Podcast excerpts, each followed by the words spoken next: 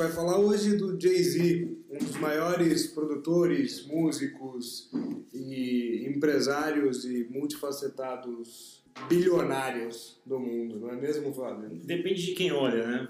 Se você tiver uma revista financeira, ele é visto como um bilionário, investidor. Se você estiver lendo a Rolling Stones, ele é um dos maiores, se não o maior expoente do hip hop americano das últimas três décadas. Se você estiver lendo alguma revista de negócios, você pode ver o Jay-Z sendo biografado como um dos maiores empreendedores do nosso tempo. O paralelo que a gente vai fazer ao longo do podcast hoje é de tratar o Jay-Z como ele de fato é uma grande empresa. Há alguns anos atrás, muito recentemente, é, a Forbes, que é a revista que de alguma forma é como se fosse principal expoente do mundo financeiro, é como se fosse a Caras do mundo financeiro, podemos dizer assim, né? Você acabou de comparar a Forbes com a Caras. Pode dizer que ela é, pode ser a Faces. Faces. Ok. Nico, Ah, entendi. Ah, entendi. sacou. A, Nossa, a- a- a Forbes ela é especialista em mercado financeiro, em personalidades do mundo financeiro, investidores, enfim. É a, é- é- é a referência maior nesse ponto. E ela tem lá seus mecanismos de atribuir riquezas e, obviamente, chegar a rankings dos bilionários dos mais diversos recortes. Esportistas, músicos, atores, enfim, pessoas do, de Hollywood e por aí vai. É, segundo a conta da Forbes, o Jay-Z já é há muito tempo um bilionário.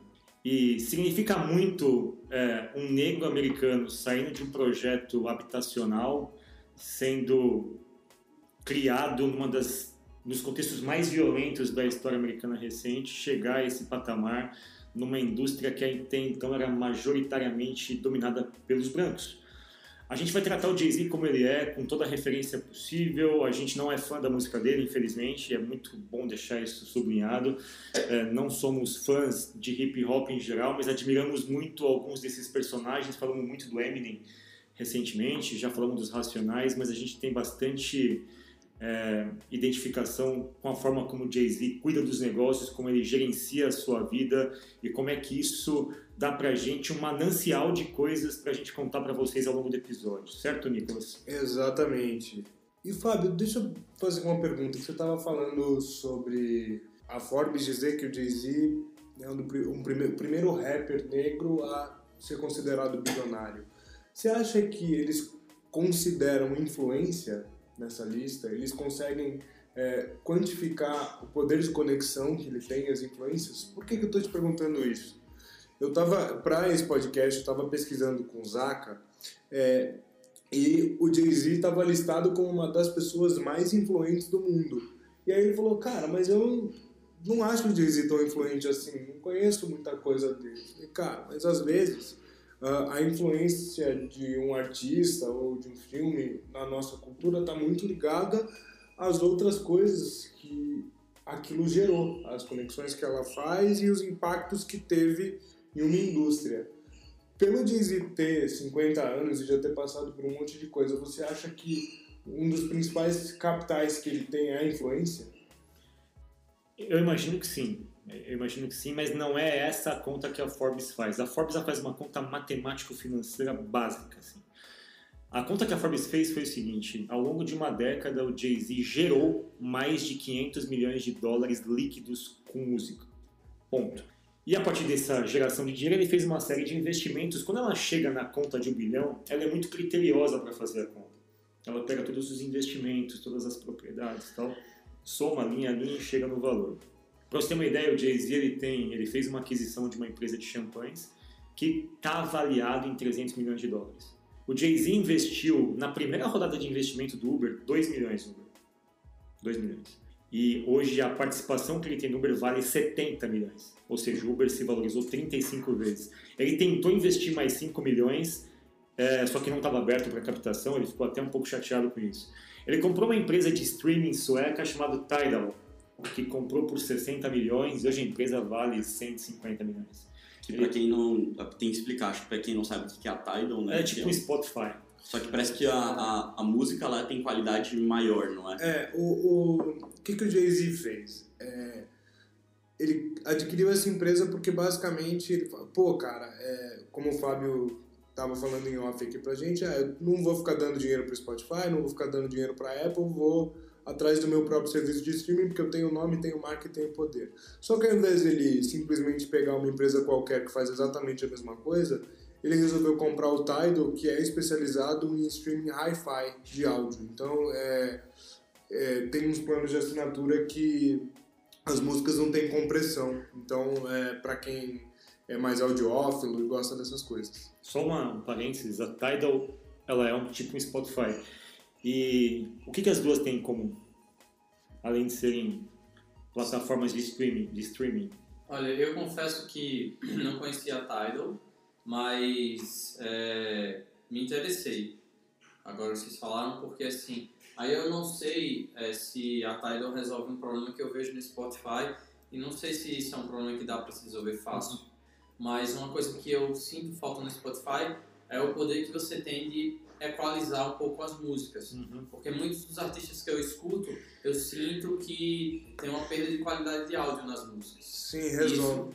Querendo ou não, me incomoda um pouco. Resolve. Eu, eu tava testando justamente o, o trial do Tidal esses dias e ele tem, tem justamente uma versão do arquivo master, vai, digamos assim, que é, que é justamente sem alteração, direto da mesa, sem Uhum. compressão. Para que justamente você tenha, é, não tenha perda de qualidade. Vale, vale bem a pena. A única coisa é que o catálogo deles não é tão grande, mas... Para ficar no universo do hip hop, o Tidal tá pro streaming, assim como a Beats tá pros fones de ouvido. Legal. É, a Beats é um fone de ouvido também de um rapper, de um cara do hip hop, Dr. Dre. É, ele, quando concebeu o Beats, concebeu o seguinte: meu, eu preciso fazer um fone para quem gosta de mim. Então, assim, eu quero que a pessoa, ouvir isso, tenha o melhor som, som mais cristalino, papá, papá, papá. E criou uma empresa que foi vendida para a Apple por 3 bilhões. Mas o que une a Tidal e o Spotify é uma curiosidade geográfica. Ambas são suecas.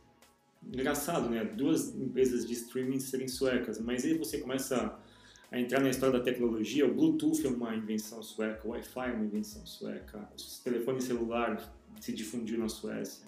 A Ericsson, que é uma das maiores empresas de comunicação, é sueca. É, os suecos eles detêm muitas patentes no mercado no mundo de tecnologia. São duas empresas suecas, é um pequeno parênteses, mas voltando à pergunta, quando a gente estabelece a fortuna do Jay-Z, e obviamente falar de fortuna é meio escroto, né? Pô, estamos falando de dinheiro e tal. Não, a gente está falando de negócios, de, da visão de negócios de um homem muito competente no que faz. A fortuna dele é quantificada matematicamente. Influência ele tem, efetivamente, e a influência você também pode monetizar. Hoje mesmo eu vi que o Cristiano Ronaldo, eu acho que é a pessoa mais seguida no Instagram, uma das mais seguidas, e o Cristiano Ronaldo faz 200 milhões de reais no Instagram. Cristiano Ronaldo, atleta, jogador com Instagram. Então, assim, de fato a influência pode ser convertida em dinheiro, imagino até que eles convertam isso em algum momento, mas voltando ao Jay-Z, ele tem uma característica que eu acho que é uma das mais bonitas de se admirar. Ele tem muita confiança e sabe muito do teu valor. Vamos imaginar o seguinte, que aqui no Brasil a Ambev chamasse o Jay-Z para fazer a propaganda da, da Colorado, ué. talvez uma das mais recentes, não tão recente, mas uma aquisição. Na cabeça do Jay-Z ele vai falar o seguinte, tá, por que que eu, que tenho um secto, tenho uma multidão que me acompanha, tenho toda essa influência, vou fazer propaganda para você? Você vai me dar um cachê, vai me dar uma grana tal? Não. Eu vou, na verdade, comprar uma empresa de bebida, vou fazer um rebranding dela e eu vou vender a minha bebida e vou ganhar o dinheiro para mim. A cabeça dele gira em torno disso. Quando ele compra uma empresa, uma plataforma de streaming, a visão dele é o seguinte: eu não quero ficar no Spotify. Até posso ir para lá, mas primeiro eu vou colocar minha obra com exclusividade na minha plataforma. Pode ser que em algum momento, sei lá, depois de um, dois anos eu jogue para o Spotify, mas a cabeça dele gira em torno de como ele, como indústria, como empresa, pode maximizar o seu próprio valor sem dividir o seu valor excessivamente com outras partes. Ele faz isso de forma muito, muito competente. Ele sempre pensa, e esse pensamento leva ele a montar produtoras, é, a Rock Nation, a Rockefeller, vendeu uma delas e criou outra.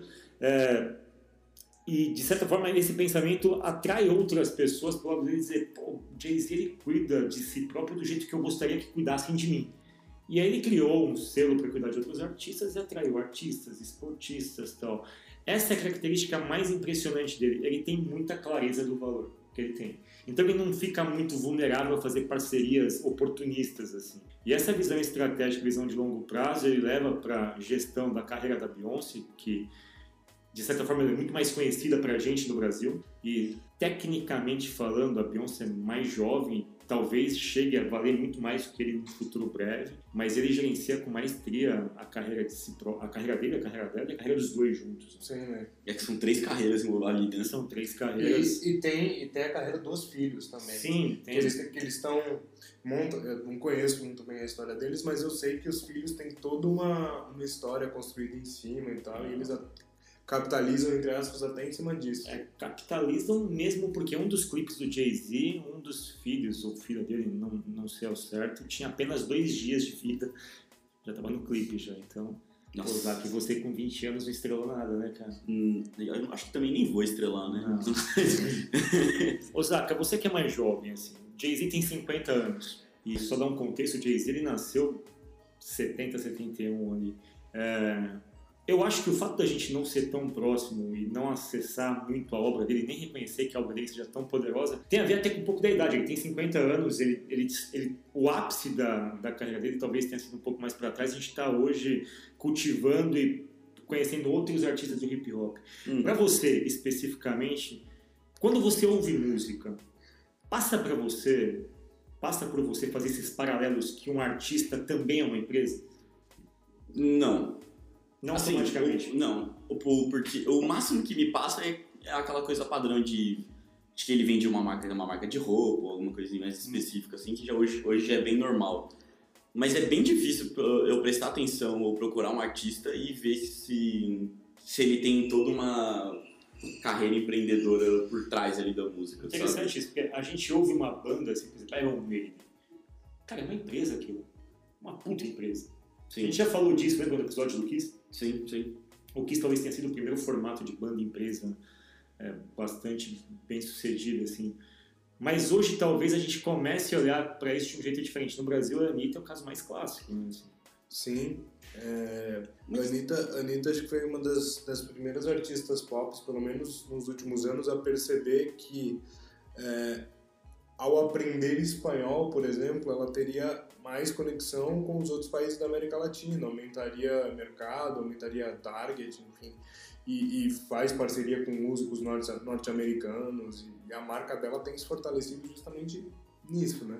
Ela até, que a gente tava comentando, ela até tá, fez a parceria com a Ambev e tem uma bebida agora aí, que eu não sei qual que é, mas eu sei que tem. Esses paralelos são bons porque é o seguinte, no entretenimento existem empresas muito, muito competentes. A Marvel, por exemplo, toda, toda a saga da Marvel, pô, os últimos, se você pegar os, os últimos filmes, sei lá, os 20, as 20 maiores bilheterias da última década, praticamente todas são desse universo de, de HQ. Isso virou uma grande indústria. Uma das maiores fortunas do mundo é do George Lucas É, mas que a- obviamente criou uma das sagas pop mais bem sucedidas da história. E é uma empresa gigantesca com, com inovação, com visão de longo prazo, com uma série de, de coisas envolvendo gestão de marca, gestão de portfólio, enfim.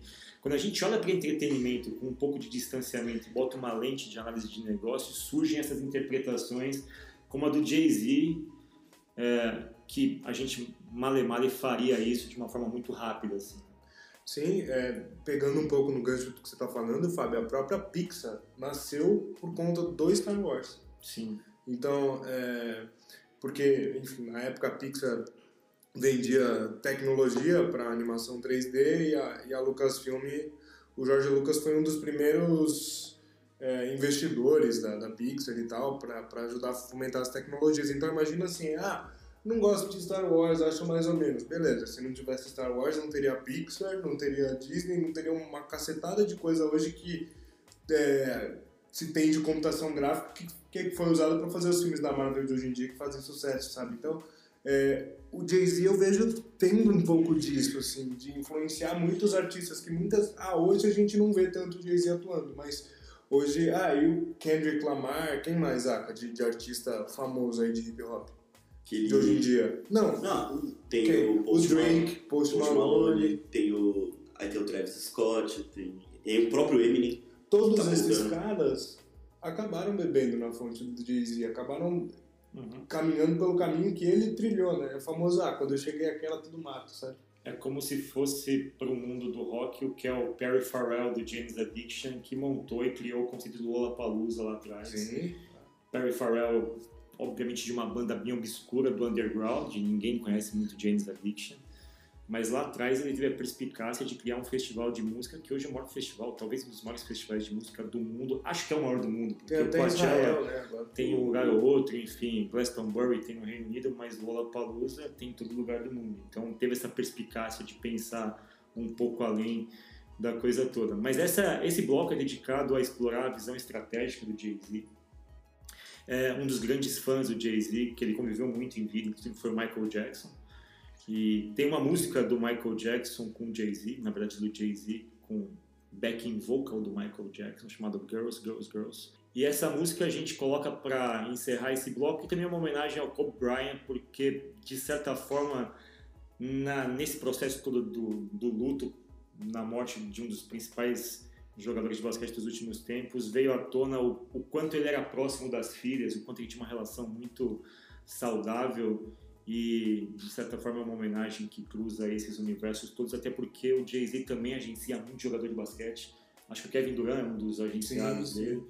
E essa música ela consegue unir Jay-Z, um dos seus principais das suas principais influências, Michael Jackson, e de quebra serve como uma homenagem a uma das figuras mais lendárias do basquete americano, Girls, Girls, Girls. think.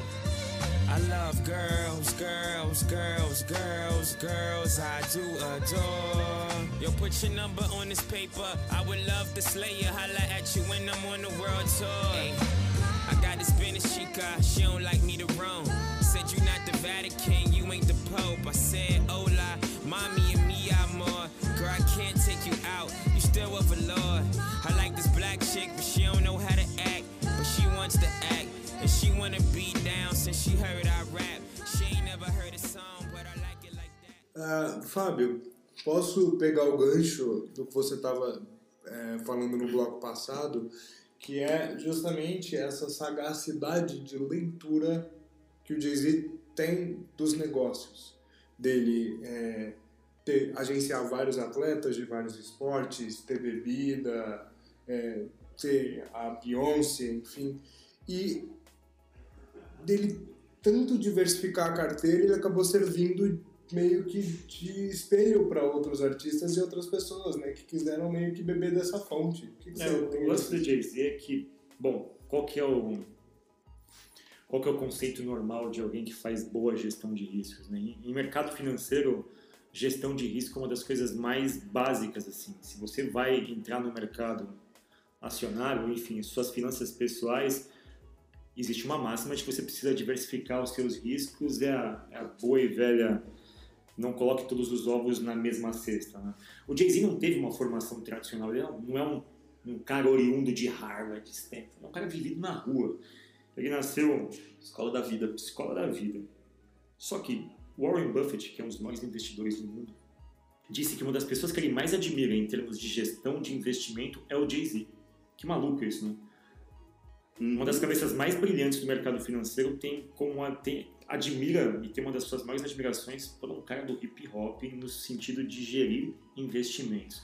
Como a gente disse na, no bloco passado, Jay-Z tem lá bebida, champanhe, cachaça, tem roupa, tem produtora, tem Boate. móvel, tem boate, tem plataforma de streaming, tem coleção de artes, enfim, ele tem uma série de investimentos. E o mais interessante dos investimentos do Jay-Z é que do ponto de vista financeiro, e aí leva para tua vida pessoal, vamos pegar hoje uma perspectiva que no Brasil nunca se falou tanto em bolsa de valores, né? Das pessoas começarem a investir, dividirem seus investimentos, botam um pouco no tesouro, escolhe uma empresa, compra algumas ações, compra fundo de fundos imobiliários tal. O Jay-Z, quando você vê a carteira de investimento deles, dele, é que tem coisas muito interessantes na carteira de investimento. Ele tem investimentos tidos como de risco, participações no Uber, por exemplo. Ele tem investimentos extremamente tradicionais, que são basicamente imunes a crises. Por exemplo, coleção de arte. Durante todo o tempo, você ter arte é uma das coisas, pô, o mundo pode acabar, mas eu tô com uma arte e esse negócio em algum momento volta. Ele tem arte, ele tem imóveis, enfim, ele tem investimentos um pouco mais é, voltados ao uso de tecnologias como plataforma de streaming e assim por diante. Então, a gestão de carreira dele é muito, muito bem feita e a gestão de investimentos melhor ainda. Então, falando desse bloco como gestão de riscos, ele consegue unir o clássico com o novo, E ele consegue diversificar muito investimentos seguros com investimentos levemente arriscados. E isso, de certa forma, fazendo um paralelo, vamos pegar o Itaú aqui no Brasil. O Itaú fez uma diversificação de risco. O Itaú tentou comprar XP. Se não comprou a XP, não conseguiu o controle acionário da XP, mas comprou um bom naco da XP. Comprou um bom pedaço. Quando o Itaú comprou a XP, a XP valia X. Hoje a XP vale 5X. O Itaú fez um investimento numa empresa que, em tese, é sua competidora, e esse investimento se multiplicou por 5. Ou seja, é, existem paralelos de gestão de riscos dentro da, de empresas grandes, dentro do entretenimento, e existe na nossa perspectiva pessoal. A pergunta que eu faço para vocês é o seguinte: pensem com a cabeça de Jay-Z, mas vamos pensar de uma forma mais educacional. Hoje, o que vocês julgam que é um conhecimento que vocês deveriam obter? Vamos supor que conhecimento é investimento. Que conhecimento que vocês julgam que vocês deveriam ter hoje para proteger vocês no futuro? Não que esse conhecimento que você vai obter hoje você vai usar imediatamente. Mas vamos pensar, cada um com a sua perspectiva de futuro, o que, que vocês acham que vocês deveriam ter que vocês não têm mas que no futuro pode ser muito útil. Vou dar um exemplo, eu sou mais velho que vocês todos. Quando eu tinha 20 anos, cara, se eu tivesse aprendido inglês quando eu tinha 20 anos, eu teria tido uma carreira meteórica, porque existia um espaço muito maior para quem tinha uma habilidade diferencial como inglês, que naquela época, e ainda é hoje, mas naquela época era muito, muito relevante. E se eu tivesse estudado inglês no tempo certo, fatalmente eu teria tido uma carreira desenvolvida de um jeito muito, muito mais Quer dizer, talvez as possibilidades fossem melhores, enfim, estou só especulando, mas o que, que vocês hoje, no nível individual, acham que é uma habilidade que vocês poderiam desenvolver pensando com a cabeça do nosso amigo Jay-Z? Começa, Zaca. Vai lá, você que é o mais novo aqui da mesa. Ah, peguei a bucha. Cadê? Cara, eu acho que talvez aprender mais sobre programação mais a fundo que eu acho que isso é muito importante, né? A gente não precisa virar um programador, mas a gente precisa saber como que as coisas funcionam, sabe? Pra você ser um seguro no futuro. É, porque, porque querendo ou não, no futuro ainda vai, pelo menos enquanto eu viver, ainda vai ser necessário ter ainda programadores ter, e as pessoas saberem se comunicar nisso, sabe? Então é uma coisa que eu acho necessária e que, querendo ou não, vai ser um porto seguro. Porque se eu ficar só nesse mundo não se ficar só no mundo não tanto digital tão, tão digital você vai perder oportunidades, como você falou do inglês, por exemplo. Só um paralelo, o Zaka está quase se formando em engenharia, certo, Zaka? Faltam uns, muitos, uns quatro anos aí. É, ele está quase se formando no primeiro semestre, na verdade. em breve o Zaka vai ser engenheiro. Mas é, a gente fala quase que é meio que um incentivo, né, Zaka, para você continuar na faculdade. Não, não desista, não é. desista. Eu, indo um pouco nessa linha do Zaka, eu acho que hoje eu estudaria dados pelo simples fato de que a gente está produzindo mais informação do que a gente consegue consumir e é humanamente impossível que você consiga processar volumes de informações muito grandes que vão ser responsáveis pelas grandes decisões na nossa sociedade nos próximos anos. Então, é, eu acho que estudaria dados para que eu tivesse mais recurso para processar grandes quantidades de dados e ajudar nas tomadas de decisões estratégicas. E você, Boy, o que você vai estudar para garantir um seguro contra o futuro? Aí? Pensando em diversificação de riscos. Eu vou com o Nico, acho que ciência de dados. Dados. Bom. Eu iria para um lado um pouco diferente. Eu, o meu seguro, e eu já pensei isso muito para dar essa resposta, eu vou estudar filosofia na minha cabeça, o futuro é uma incongruência, não sei o que vai ser.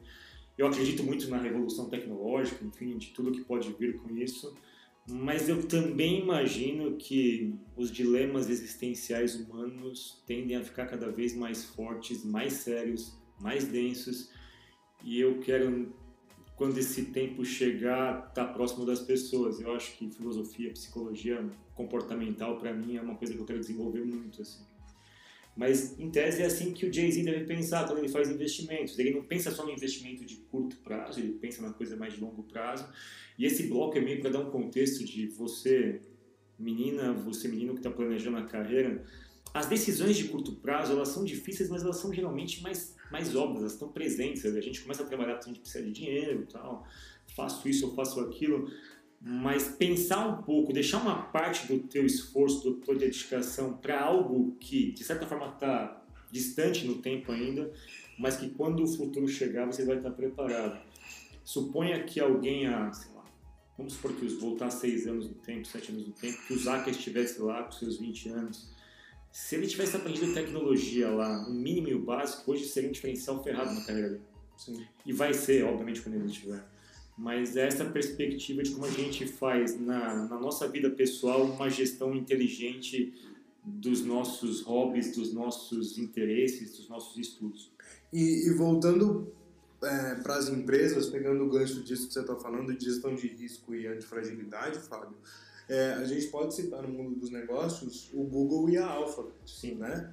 Porque, na verdade, antes de tudo, o Google era uma empresa só e tinha mais de 95% de sua receita vinda de anúncios, até hoje é assim, e gastava uma boa parte de- dessa bolada com os chamados moonshots, né? Que eram aquelas iniciativas que é, não vão dar dinheiro a curto prazo, eles não sabem o que vão fazer, tipo, cara, a gente vai botar a internet na lua. Não, mas por que que você vai fazer isso? Não, vamos fazer, vamos pesquisando, vamos investindo em grana e beleza, dane-se que tá perdendo. Porque se uma dessas iniciativas virar, a gente tá mais blindado para o futuro, porque a gente começou a investir antes e chega lá primeiro. E aí eles, para se relacionarem melhor com os acionistas, é, jogaram o Google para baixo dessa holding, né, que é a Alphabet, e aí é, são duas empresas basicamente diferentes. O Google de anúncios e tal, que fatura bilhões é uma coisa, e ah, o Google X, que é a, a divisão de projetos experimentais do Google, é outra, outra parada. É isso aí. Esse bloco a gente explorou um pouco Jay-Z na sua capacidade bastante dinâmica de gerir riscos e diversificar investimentos. A gente vai encerrar esse bloco com uma música. O Jay-Z tem uma característica assim, ao longo de 20 anos de carreira, ele trabalhou com mais de 10 produtores. Caraca. Por que, que ele fazia isso? Ele queria ver diferentes perspectivas dos produtores sobre os seus talentos, as suas artes, a sua forma de cantar. E ele entendia que cada um desses produtores tirava algum tipo de camada de som diferente, buscava algum tipo de interpretação, uma nuance, uma camada até então inexplorada. Um dos caras que ele trabalhou chama DJ Premier, chamado DJ Primo, e uma das músicas mais sombrias do Jay-Z, uma das músicas mais darks, assim, chama Devils, feita com esse DJ, e é ela que encerra o bloco, escutem aí, Devils, se escreve D apóstrofo, apóstrofe ou apóstrofe? Apóstrofo. Apóstrofe Uh. Yeah, this shit is wicked on these mean streets. None of my friends speak. We all trying to win. But then again, maybe it's for the best though. Cause when they seeing too much, you know they trying to get you touched. Whoever said illegal was the easy way out. Couldn't understand the the workings of the underworld. Granted, nine to five is how you survive. I ain't trying to survive, I'm trying to live it to the limit and love it alive. Like ills, poison my body. I used to say, fuck Mike skills. I never prayed to God, I prayed to God. E. That's right, it's wicked. That's life. I live it, ain't asking for forgiveness for my sins. Ends, I break bread the lay heads, picking their brains for angles and all the evils that the game will do. It gets dangerous. Money and power is changing us. And now we're lethal, infected with the evils. É, existe um conceito é, em produção industrial que é a questão da escalabilidade. Que uma coisa é você produzir duas, três unidades de um produto e outra coisa é conseguir escalar isso e vender para grandes mercados. É, em qual momento da carreira do Jay-Z você acha que ele conseguiu perceber e falar puta cara, peguei o jeito com a minha carreira, deu certo, e eu acho que eu posso replicar as coisas que eu fiz e o meu modo de ver a vida para outros artistas e outras pessoas. É, é difícil responder isso porque a gente tende a responder as coisas depois que elas aconteceram, né? Então a gente tenta interpretar, interpretar a história pelos resultados depois que eles já foram alcançados. Eu não sei o quanto da carreira do Jay-Z foi acidente. Na minha leitura, meio distante, até porque eu não sou fã e sou só um admirador dessa camada um pouco mais de business dele. Aliás, tem uma frase muito boa do Jay-Z. Perguntaram para ele, pô, você é um businessman? Um homem de negócio? Ele falou, não, eu sou o business. Eu sou o negócio. E a perspectiva dele é essa, de ser um negócio. Eu acho que ele, de certa maneira, como boa parte das empresas digitais, se valeu muito dessa dinâmica de redes sociais, de você poder difundir sua arte por diferentes canais, acessar diferentes públicos mundo afora e tal. Eu não sei se ele chegou a um ponto de falar, bom, achei a fórmula. Eu acho que isso pode mais ter sido detectado pelos outros de falar, bom, esse casal aí, Jay-Z e Beyoncé, eles criaram um jeito de produzir, distribuir, fazer marketing, se relacionar com fãs muito, muito interessante. Eu quero estar do lado deles. É, sinceramente, não sei na história se ele foi atrás ou se deu atrás dele. Mas o que me parece é que isso foi uma coisa que aconteceu tudo ao mesmo tempo agora. É muito similar ao fenômeno do K-pop. O K-pop tem essa capacidade de pensar de forma é, cadeia produtiva como um todo, desde o processo de você pegar um artista, treinar, botar para cantar, produzir, editar, formular campanha de marketing, distribuir, relacionar com o fã, fazer o show, enfim, toda essa parafernália. E isso, como o Jay-Z fez muito bem, ele atraiu para si interesse de outros rappers, outras figuras do mundo do hip hop, artistas em geral, e esportistas para falar, bom, cara, eu quero estar lá desse cara. Porque você imagina o seguinte, imagina você, boy. Pô, o cara tem para si a admiração de um conjunto gigantesco de fãs. Você tem a sua base de fãs também. Você falou, pô, se eu me unir com ele, de quebra, ele me coloca, me expõe para todas as pessoas que gostam e admiram ele isso cria um ciclo virtuoso poderosíssimo. Então você une forças, multiplica, enfim, bases e, como a gente está falando excessivamente de dados, de estar com Jay-Z é quase como se fosse imperativo no hip hop. Ou com ele ou com Dr. Dre, tem que estar com os dois. Para você, obviamente, chegar e, e, atingir um número cada vez maior de audiência. E, então, pessoal, o que, que vocês acham assim, desse tipo de, de combinação? Você fosse um artista de hip hop, o que te levaria a se associar com Jay-Z? Quando eu estava fazendo minha pesquisa, eu vi sobre um, um caso que teve do Decode, acho que é Decode Jay-Z ou uma coisa assim, uhum. que rolou nos Estados Unidos, que era, todo mundo conhece o Bing, né, que é a, a ferramenta lá de pesquisa, tipo o Google, só que da, Microsoft. Microsoft. Sim. Cara, e ela... é terrível isso, né? Você tem um negócio e, você, e as pessoas chamam ele de tipo Google da Microsoft. Cara, é uma das associações mais vexaminosas para aquele negócio. É tipo alguém chegar para você, você conhece o Zaca? Sim, é tipo o boy da Mastertech. Não, ele é o Zacarias.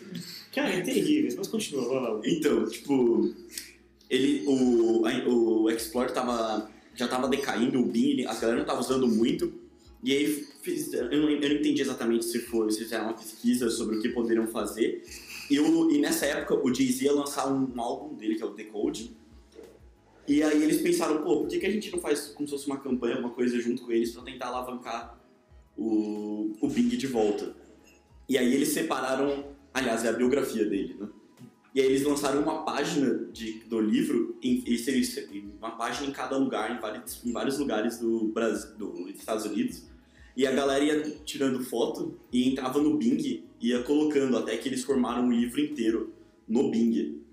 Então isso, tipo, alavancou a... Foi uma criação coletiva essa parada? Não, foi do próprio Bing e quiseram fazer isso com o Jay-Z. Que legal. Ah, beleza. E aí depois a galera não, tipo, foi, falar, foi é... falar disso aonde? No Google, né? Não, a galera... Você... Sobre isso no Google. Não, você entrava no Bing para poder subir essas imagens, todo mundo e assim for, acho que formar o livro inteiro de novo. Não, sabe? sim, é, eu, eu, entendi, mas o que eu tô dizendo é assim, beleza, eles tiveram um pico de audiência. É, mas no dia depois... seguinte as pessoas voltaram pro Google, né? É, tipo, Cara, por um, mas por um tempo ficou, sabe? Você ter uma ideia, pra mim, é tão poderoso o Google que o Bing, quando... Eu devo ter baixado alguma coisa no meu computador que ele meio que inadvertidamente troca o navegador. Quando entra o Bing, pra mim é vírus. mas me, é me incomoda. Mas é que o, o, o Bing tem uma questão assim é, é, a forma que eu vejo, tá? Isso é totalmente achômetro, não é baseado em nada. É, as grandes empresas pagam uma bolada absurda pro Google e tal, por uso e tudo mais. Se a Microsoft não tivesse o próprio esquema de busca, ia fortalecer ainda mais e ia gastar uma grana com eles. É, uma criptonita ali, é. meio levinha e tal. Tipo, cara, a, a, a Apple e o Google trocam milhões de dólares todo ano simplesmente pro, pelo Google ser o mecanismo de busca padrão do iPhone, sabe? Tipo, isso por si só já é um negócio. Então é uma forma deles se blindarem, sabe? Mas voltando ao lance da, da gestão de marcas, assim, é quase que inquestionável o poder que ele tem de mobilização. Então, vamos pegar um conceito de negócios aqui. Meu, se eu sou um artista jovem, assim, e ele e tenho a possibilidade de me associar ao Jay-Z, por que não? É igual no Brasil, olha, o que eu vou falar é uma barbaridade, tá? Mas em algum momento da década, sei lá, do princípio dos anos 2000 ali, para uma banda nova, ela falava, puxa, cara, quem que eu vou buscar para me produzir? E aí quem que elas buscavam? Rick Bonadil. Pois é, que, puxa, era o cara que conseguia te dar o caminho das, das pedras, te aproximava da, da mídia, te colocava nos contatos mais quentes. Eu gosto de Rick Bonadil? Óbvio que não. Mas naquela. E olha que a coisa que eu falei aqui é uma barbaridade, porque o Rick Bonadil não é um artista tal, mas quando você começa a fazer sua carreira tal, pô, quem que, quem que dá as cartas nesse mercado? Então hoje, respondendo a tua pergunta inicial lá atrás, eu acho que não se associar a ele é quase como se fosse uma, uma imperícia de quem começa no mercado, de quem está dentro desse, desse grupo de alcance de influência que inclui rappers, esportistas e artistas assim. Eu fosse uma dessas pessoas, estaria próximo dele. Sim, né? Ele é, é, é tipo o gold standard, assim. Do... Sim, ele é uma referência, enfim, das mais poderosas, assim. E eu acho que, falando de gestão de marca, só para encerrar esse bloco, a marca mais poderosa que ele tem na mão é o próprio casamento dele. Né? Sim. Uma pessoa que consegue fechar o Museu do Louvre para ele e a esposa visitarem sozinho, cara, sensacional. Né? Imagina, imagina que o Museu do Louvre fala o seguinte, hoje visita para vocês, só vocês dois. Será que essa, essa, esse é um investimento mais estável? Cara, não sei, mas eu sei que o, o TMZ fez uma frase sensacional quando aconteceu essa visita do casal, que é Louvre me alone. Não. Sensacional. Sensacional. Sensacional. Fala aí. Não, boa Sensacional. Agora, deixa eu só fazer uma pergunta, assim. Você estava fazendo no TMZ, Fábio? Cara, eu sou, eu sou um antropólogo digital social. Eu acompanho toda e qualquer mídia, das mais das tidas como as mais nobres, das tidas como mais estúpidas. E o TMZ para mim é um ensaio sobre a cegueira, cara. É ali que eu vejo como a sociedade tá débil ao ponto de, obviamente, consumir aquele tipo de tranqueira. Então, se eu quiser falar com propriedade de tranqueira, eu tenho que acessar o TMZ. Tá? Tamo junto. De uma. De uma piada, até dá pra tirar umas coisas boas. Ó. Se você não leu ainda o livro de José Saramago, Ensaio sobre a Cegueira, ler. Eu sei, tem o filme e tal, mas, cara, lê o livro, é uma das experiências mais incríveis. Agora, eu não sei como é que o TMZ trabalha. Eu estava em casa no domingo à tarde e é bom dar esse tipo de coisa para ver como que funciona é, um evento na era digital. Eu estava vendo algum jogo de futebol, não vou me recordar qual. Palmeiras e São Paulo. Não, aconteceu antes isso. Deu a notícia mais ou menos duas e meia da tarde. Aí quem primeiro repercutiu foi um jornalista. Não, não acredito. E ele retweetou uma notícia do TMZ. Entre a notícia do TMZ e algum outro veículo dar a notícia oficialmente, passou pelo menos uma hora e meia. O TMZ deu. Kobe Bryant morreu num acidente de helicóptero. Aí eu comecei a colocar na CNN, a CNN nada, nada. Coloquei na BBC, BBC nada, New York Times nada. Comecei a buscar em nada. De repente, na CNN, dá a notícia de um acidente com um helicóptero com cinco vítimas fatais, mas não diz que Kobe Bryant morrido.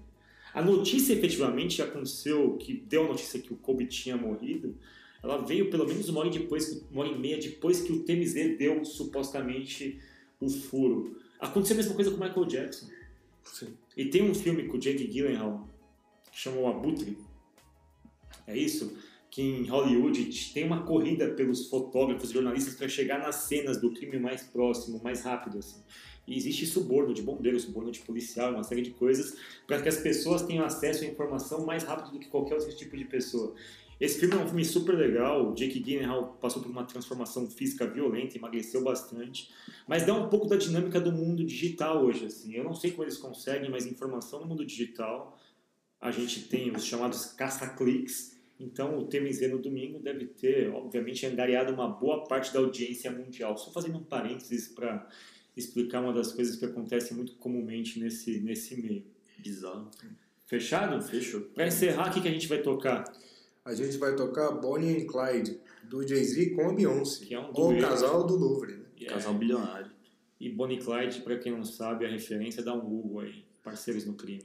Tem um filme na Netflix sobre Bonnie e Clyde É também. isso, é isso que eu falo. É, eu recomendo bastante. É muito boa. Encerramos esse bloco de gestão de marcas Bonnie and Clyde. Cruising down the west side highway, doing what we like to do. I wait, eyes behind shades. This necklace, the reason all of my dates been blind dates. But today, I got my Ferroist girl with me. I'm mashing the gas, she's grabbing the wheel. It's trippy how hard she rides with me. The new Bobby and Whitney. Only time we don't sex in the city. She gets carry fever, but soon as the show's over, she's right back to being my soldier. Cause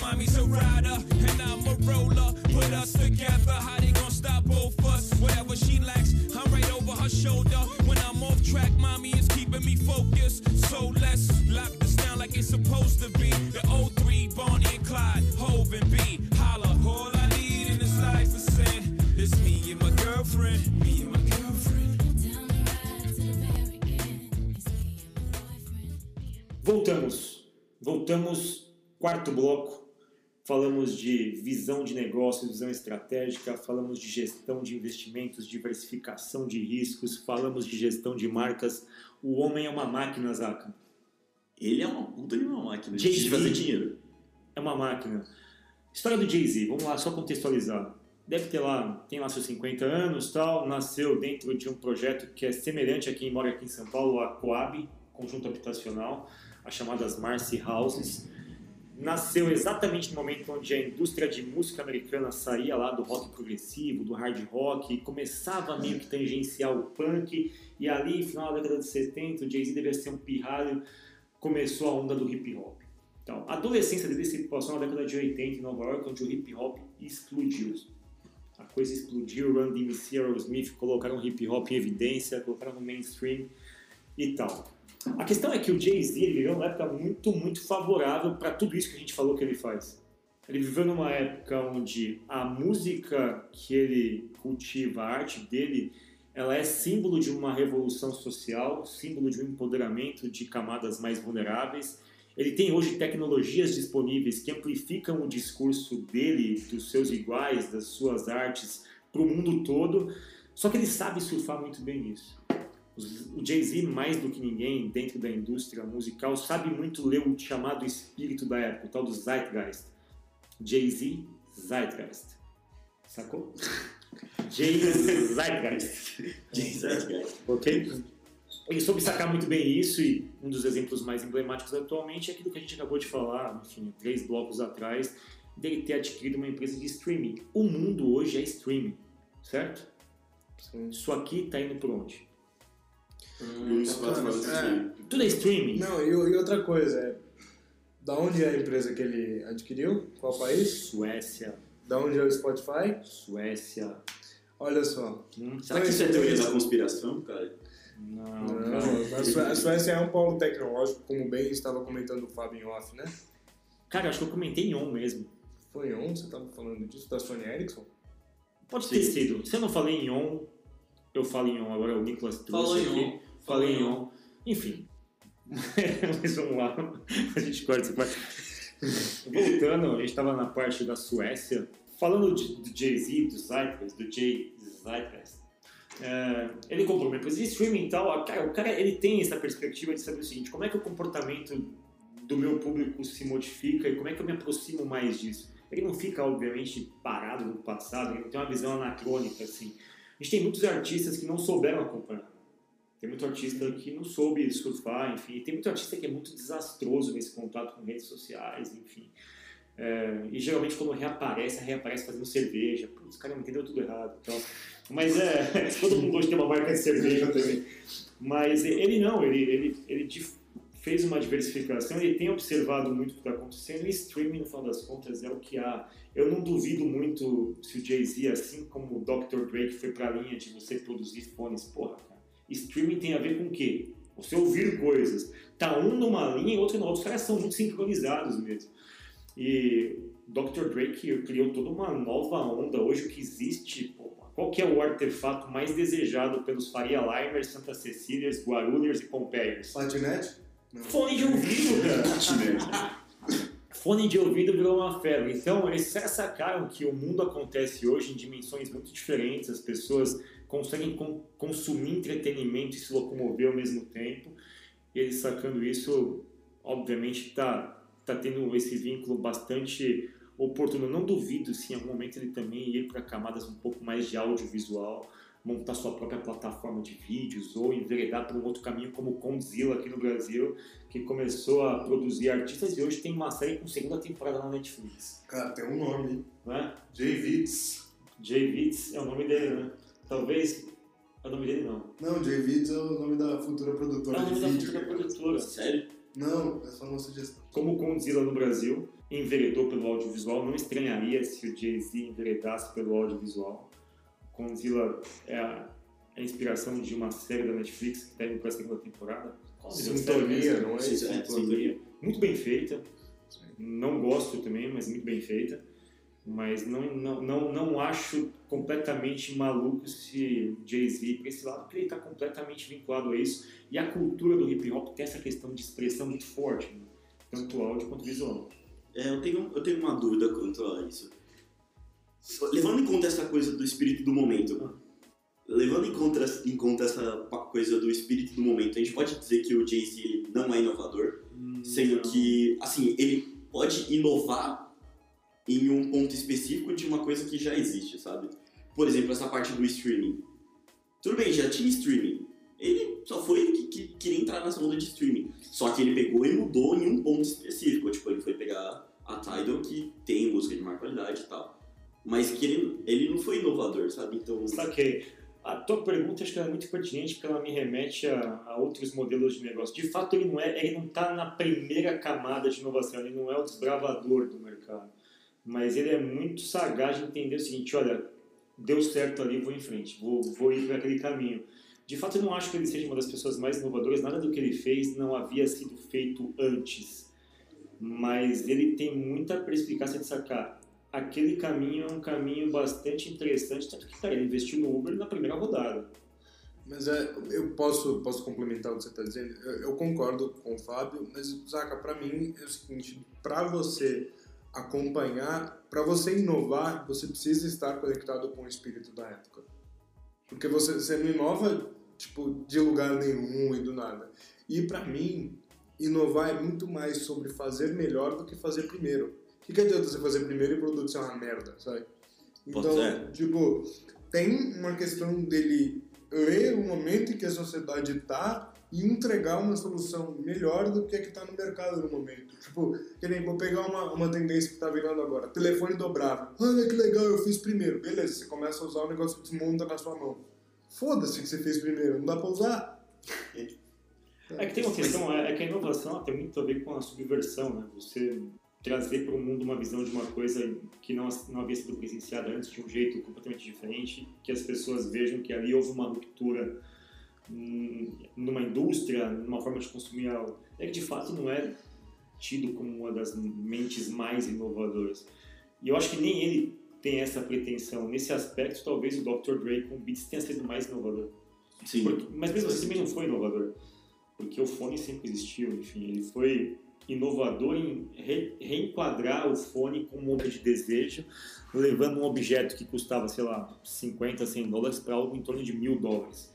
Ou seja, ele pegou o mesmo objeto e conseguiu Fazer. açúcar, né? fazer o que a Apple fez com o celular, cara. O celular era para jogar o jogo da cobrinha, Sim. da Nokia lá e porra. Deixou sexy, né? Fone, fone principalmente high-end, antigamente não era sexy, era pra gente que gostava de som e tal. E agora, cara, de uns anos pra cá, os fones melhoraram muito porque a Beats passou açúcar, deixou um negócio desejável. É sexy ter um fone de ouvido daquele, sabe? Então eu acho que sim, de fato eu acho que o teu paralelo é interessante, mas ah, esse bloco aqui é para ressaltar o quanto ele, ele e todo artista de renome, acho que a gente falou da Anitta também, estão muito conectados com o espírito da época, eles estão muito conectados com os comportamentos, eles reagem muito rapidamente, eles não ficam num processo de negação, lutando contra as coisas, ah, isso não vai dar certo. Não, parece que tem alguma coisa acontecendo ali, pô, vamos embora e vamos ver o que dá. Se tiver uma coisa boa, eu vou surfar junto com todo mundo, mas eu vou surfar numa proporção muito maior, porque eu sou Jay-Z, eu tenho uma, Um império, né? uma império. Então, sobre ler o espírito da época, pra fechar esse bloco, vamos tocar Numb Encore, é uma parceria do Jay-Z com Link Park. Vamos tocar só lembrando que o porquê que essa música tá nesse bloco.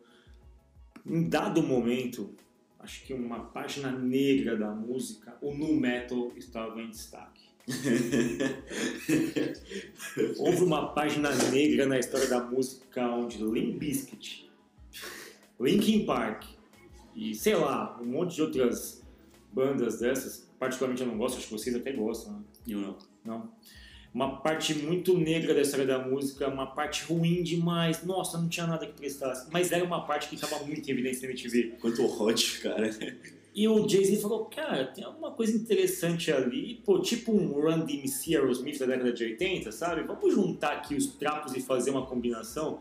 Jay-Z do hip hop, os caras do rock meio do nu metal, fizeram uma combinação e saiu essa música ruim aí, chamada Numb barra Encore. Na verdade, saiu um álbum inteiro, né, Nicolas? Sim. E assim, Mas fez muito fizeram um sucesso. show e tal, né? é, fazer sucesso não significa também que seja bom, enfim. Tem quem goste disso, mas se você ouvir as músicas originais e ouvir essa, tem uma... Até a música ruim do Linkin Park é menos pior do que essa. Mas enfim, ouçam aí a combinação entre Jay-Z e Linkin Park. Tem um, um álbum inteiro. Eu achei o álbum um desastre. Mas o que está em, em ênfase aqui é a perspectiva do Jay-Z de ver o que estava acontecendo na época e saber fazer o melhor uso daquilo comercialmente falando. Nem todo investimento dá certo, né? Deu certo, mas Não, não, quer dizer que seja bom, é Exato. ruim demais. Enfim, se esse podcast puder ser traduzido para Jay-Z, Beyoncé knows, ok, man, this is a fucking shit, bro. I got 99 problems, man. The rest of y'all know where I'm lyrically at.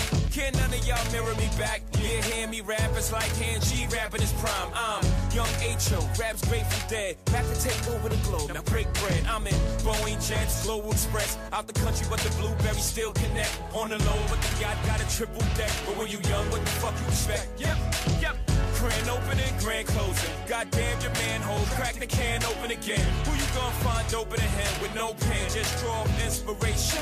Who you gonna see you can't replace him with cheap imitations of these generations? Hardcore, do you want more? Cook and roll with the Brooklyn boys. One last time, I need y'all to roll.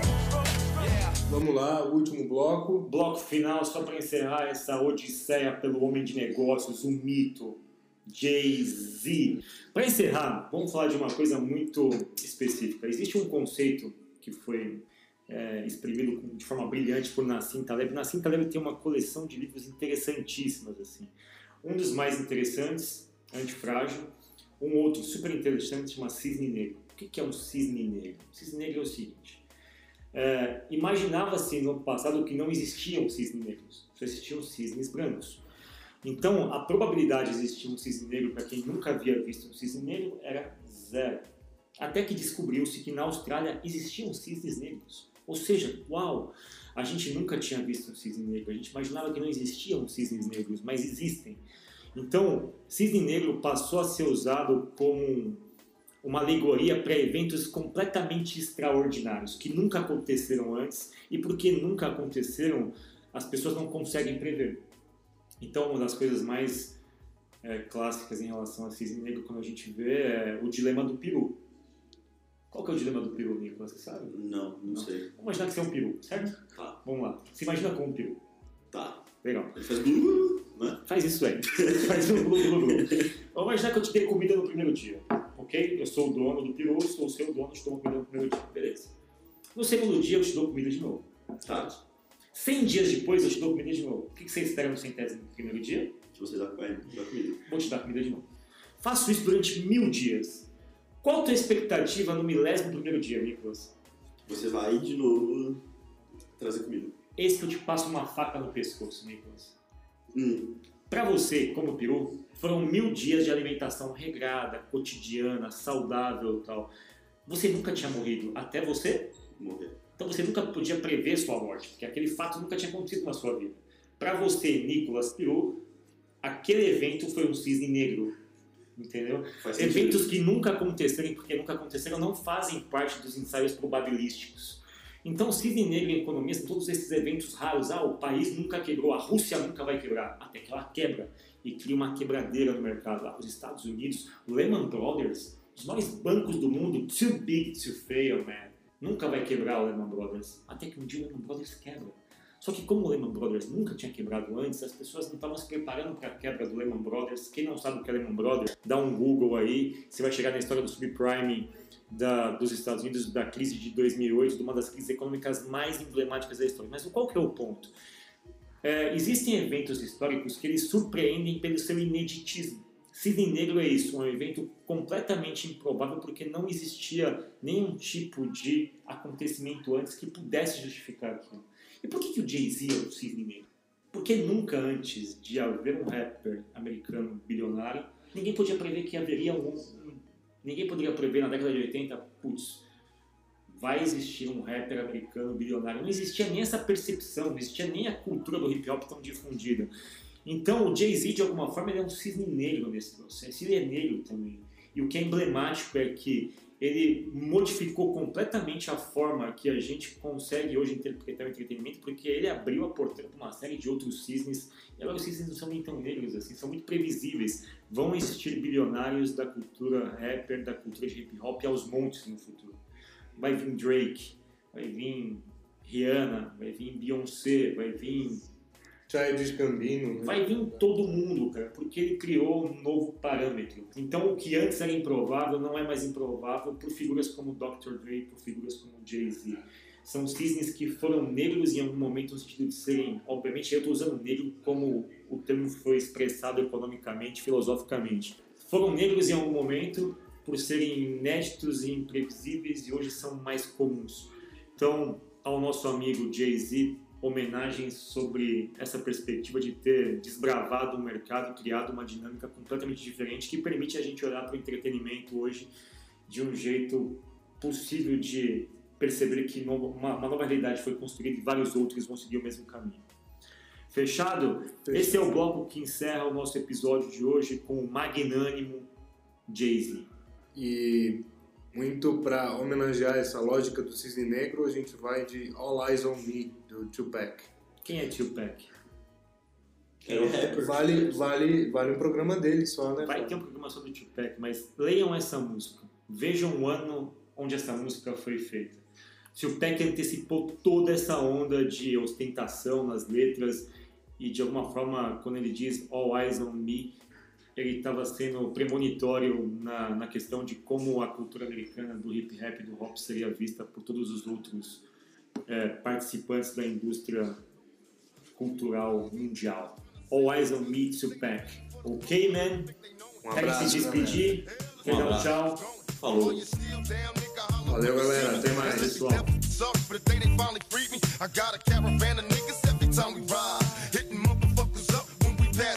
Until I die, live when I'm high, fuck with me and get crossed later. The future's in my eyes. Cause all I want is cash and things. A five double O, bands wanting flashy rings. Uh, bitches pursue me like a dream. Been known to disappear before your eyes. It's like a dope thing. It seems my main thing was to be major. Paid the game sharper than the motherfucking razor blade. Save money, bring